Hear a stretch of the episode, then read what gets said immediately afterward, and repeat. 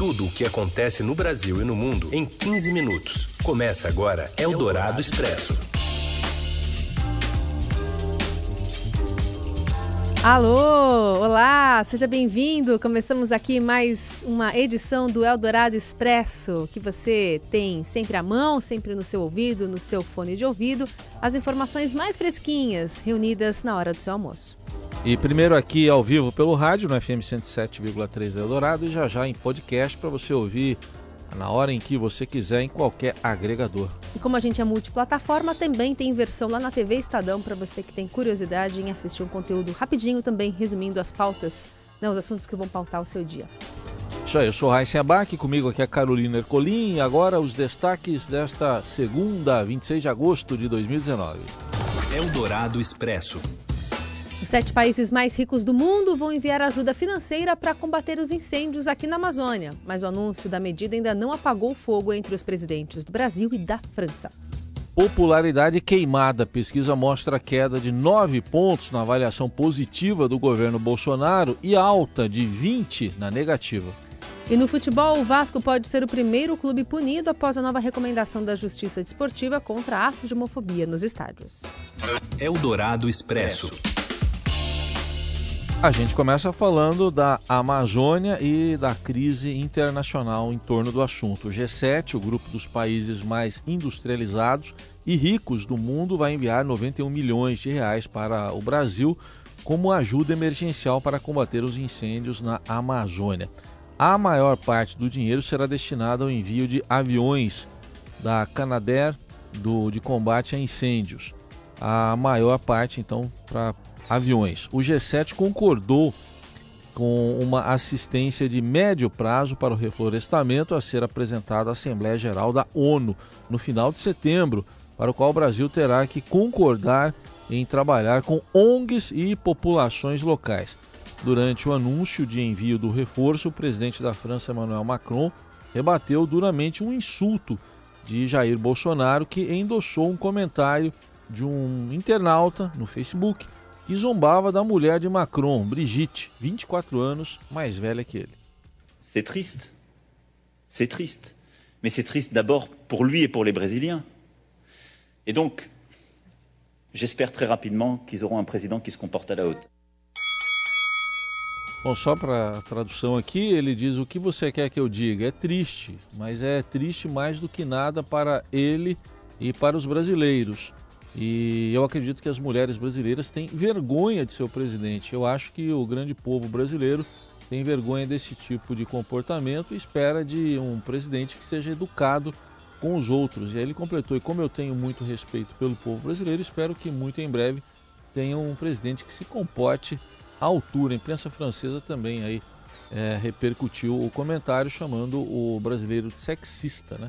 Já teve tréplica, né? Já teve, já teve. O presidente Jair Bolsonaro foi ao Twitter e escreveu que Macron fez ataques descabidos e gratuitos à Amazônia e sugere que há segundas intenções por trás da aliança dos países do G7 para salvar a Amazônia como se fôssemos uma colônia ou uma terra de ninguém. Nesse duelo de narrativas, o presidente da Câmara, Rodrigo Maia, também tomou partido de Bolsonaro. Oi, pessoal da Rádio Dourado. Hoje o presidente da Câmara, o deputado Rodrigo Maia, ele minimizou um pouco uma possível crise entre o Brasil, os países da União Europeia e o Mercosul, depois que os incêndios na Amazônia ganharam atenção internacional e geraram duras críticas ao governo do presidente Jair Bolsonaro. O Maia também ele fez algumas críticas ao presidente da França, Emmanuel Macron. Ele disse que o Emmanuel Macron acabou ficando isolado nas críticas que ele fez ao Brasil e que os demais países do G7 que estão reunidos lá na França deram um freio nesse excesso, segundo ele, teria sido partido da parte do Macron. No final de semana foi importante, o presidente da França ficou isolado, acho que ele tem razão na crítica ao desmatamento, todos nós temos a mesma preocupação que ele, mas daí transformar isso numa crise da União Europeia com o Brasil, com o Mercosul, né, de um tratado, de um acordo que vem sendo construído ao longo de 20 anos, eu acho que os próprios né, países do G7 deram um freio nesse excesso. O Brasil tem relações históricas com a França, talvez por um erro de narrativa, muito mais do que um erro de ação. Não vi nenhuma ação do governo brasileiro estimulando as queimadas, né? mas a forma como o presidente às vezes fala pode gerar esse tipo de dúvida, mas não há nenhuma ação nem do governo, nem do parlamento, né, com ações concretas por parte do executivo ou de mudanças de leis que possam sinalizar o excesso da vocalização do presidente da França nos últimos dias. Por outro lado, o presidente da Câmara, ele disse que o Brasil deve sim aceitar a ajuda financeira que esses países do G7 resolveram oferecer de forma emergencial ao Brasil para combater os incêndios na floresta amazônica. Ele disse que claro que o Brasil tem que aceitar, afinal de contas, o Brasil é um país que está passando por dificuldades financeiras, mas ele ressaltou também que a soberania sobre a Amazônia e seus problemas cabem totalmente ao Brasil.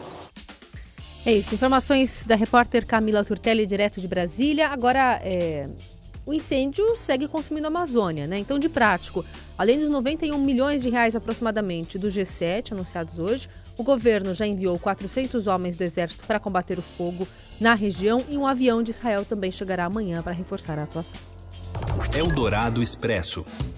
E o governo de Jair Bolsonaro despencou quase 10 pontos percentuais de avaliação positiva de fevereiro a agosto. Segundo a pesquisa CNT-MDA divulgada hoje, o número caiu de 38% para 29%, é uma queda de 9 pontos. E a avaliação negativa subiu de 19% para 39% num período de seis meses. Para 29% dos entrevistados, o governo é regular. E quando a questão se refere ao desempenho pessoal de Bolsonaro na presidência, a taxa de desaprovação dispara e chega a 53% contra 41% dos que aprovam.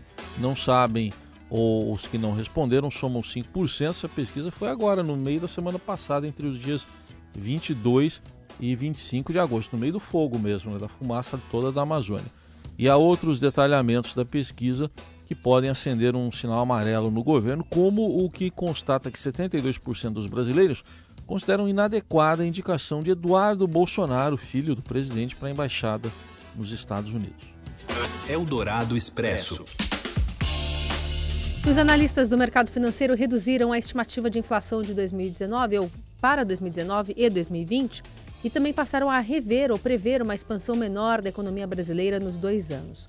As projeções constatam no boletim de mercado conhecido como Relatório Focus, divulgado hoje pelo Banco Central, e os analistas do mercado financeiro baixaram então a expectativa e a estimativa de inflação para este ano de 3,7% para 3,6%, que é a terceira queda seguida do indicador. E com isso, a expectativa de inflação do mercado para 2019 segue abaixo da meta central, que é de 4,25%. Eldorado Expresso.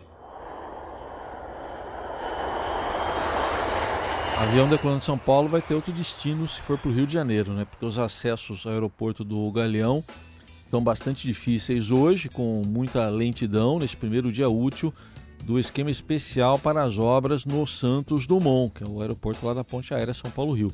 Foram transferidos 200 voos para o terminal internacional, boa parte então da Ponte Aérea e também alguns domésticos. As obras vão até o fim do mês que vem.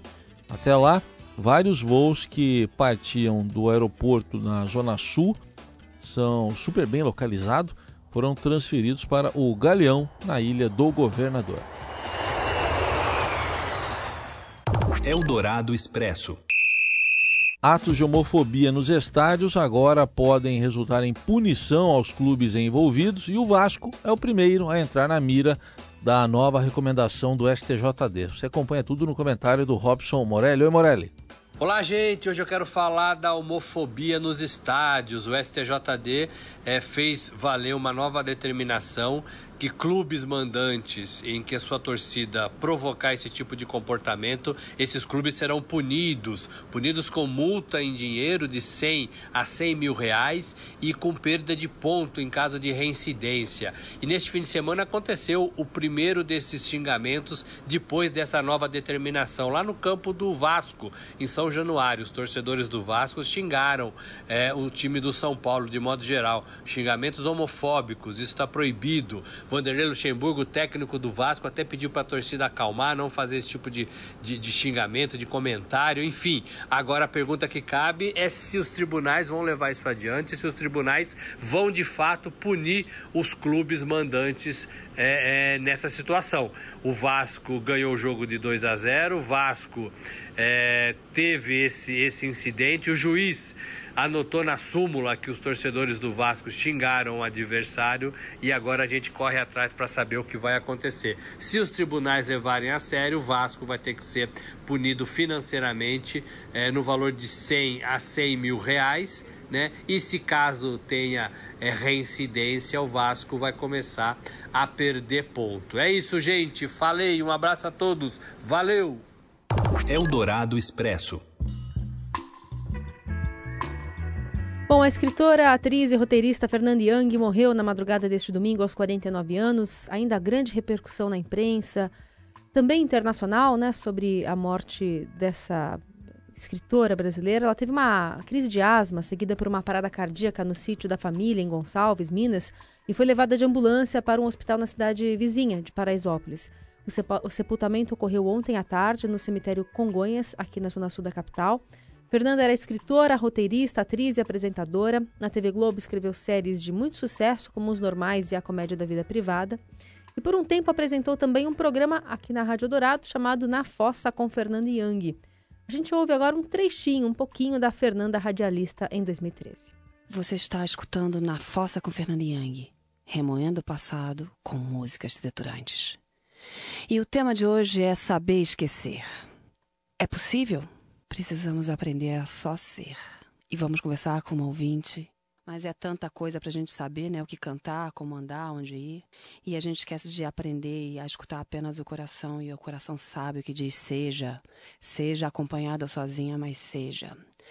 E hoje você escutou Na Fossa com Fernanda Yang.